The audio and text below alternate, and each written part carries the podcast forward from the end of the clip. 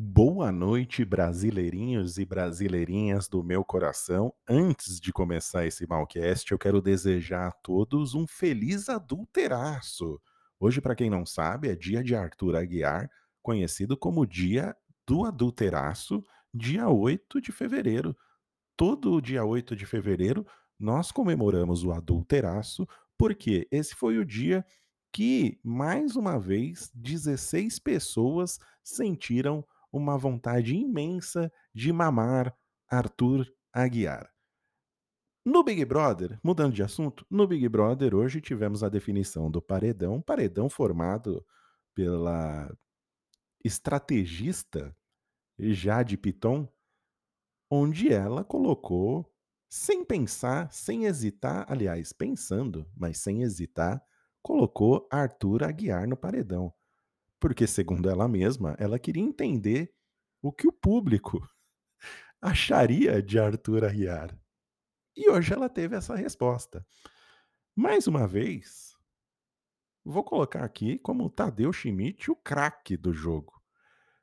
Eu estava pensando, porque a, a saída, a não saída de Arthur Aguiar já estava definida.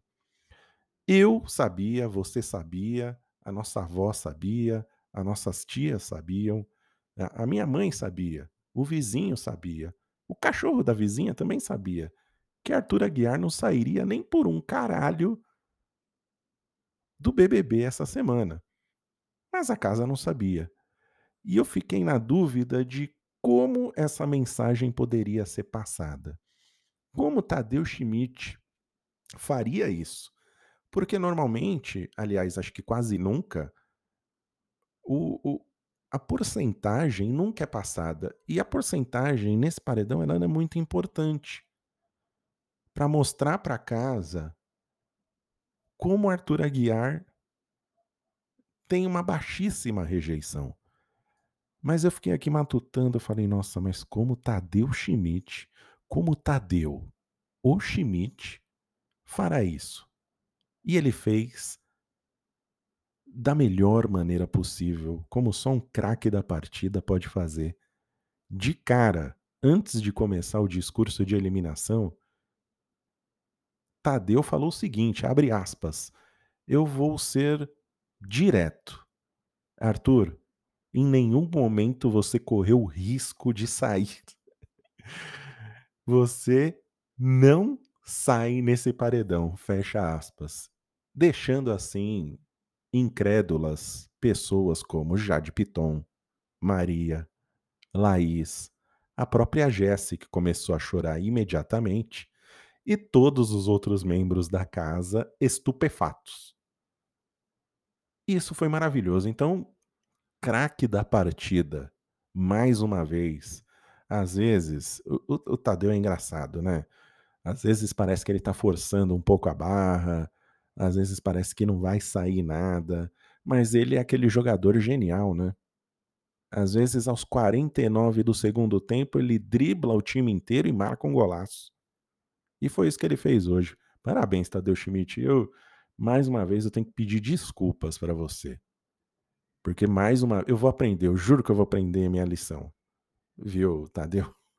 Não vou dar uma de monarca, eu vou realmente aprender a minha lição. Eu não vou mais duvidar de você, viu, Tadeu Schmidt? Desculpe, desculpa por tudo. Desculpa por duvidar do seu talento. E assim, né? Ontem já havia sido, eu já tinha anunciado que o BBB finalmente começou, mas hoje, né, foi a, aliás, nem foi a cereja no bolo. A cereja no bolo vai ser a casa de vidro na sexta-feira. Mas hoje é, é, foi lindo ver o quarto Lollipop implodindo, né, sem entender o que aconteceu, tentando racionalizar por que DG ficou, mas acima de tudo, tentando explicar a permanência de Arthur, que, como Tadeu mesmo disse, não correu o risco de sair nenhum segundo. É, é, é, ao mesmo tempo, é nojento ver como pessoas como Eliezer, que foi o cara que lançou a fanfic de que Arthur ameaçou a Jesse, né, para não votar nele, né? falando que Arthur pegou uma faca, apontou uma arma, sequestrou a família da Jesse para fazer ela não votar nele, né? Hoje, uma donzela, um cara, sabe, falando não, eu conversei com o Arthur e eu tinha entendido que ele havia dito e hoje ficou claro para mim. É claro que ficou claro, Eliezer. Você é um cagão, velho. Você é um cagão. Você não, você não consegue tomar uma decisão aí. Você não consegue é, é, admitir nada do que você faz. Você não consegue se impor em nenhum momento. Você simplesmente vai rodando aí conforme as coisas vão acontecendo na casa. E hoje Arthur Aguiar é o rei. Hoje Arthur Aguiar já chegou para Jesse, que desesperadamente estava chorando um pouco pela saída de Nayara, mas também, com certeza, um pouco pela cagada que ela fez, né, a alimentar a fanfic de Eliezer, né, sobre a ameaça de Arthur, e foi imediato, que é o, é o que é o melhor que a Jess faz, né? Você olhou, você, assim, você piscou, a Jess tá pedindo desculpa para alguém.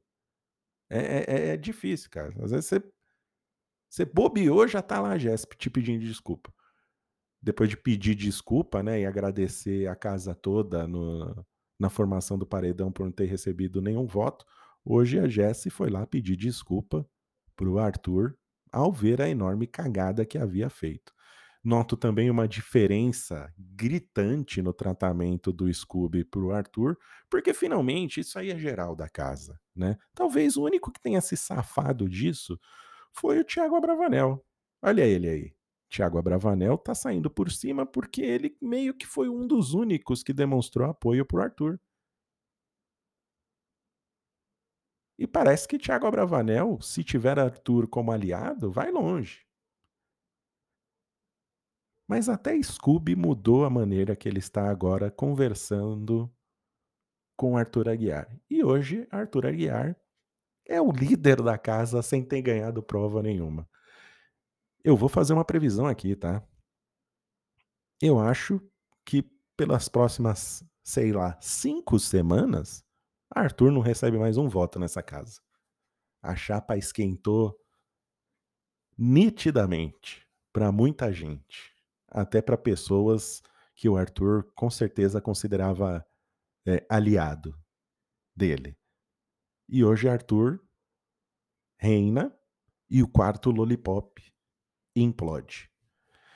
E para não falar só de Arthur, falar um pouquinho aqui de DG, DG se salva nesse paredão, aparentemente foi de virada, talvez resultado do que aconteceu ontem no jogo da discórdia.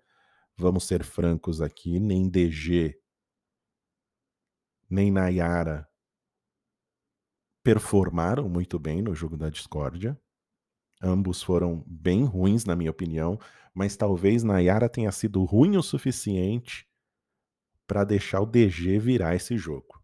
Então, DG hoje se salvou com a promessa de que vai jogar. E pelo recado que Tadeu deu no discurso, fica claro que jogar não é um pecado aí dentro da casa.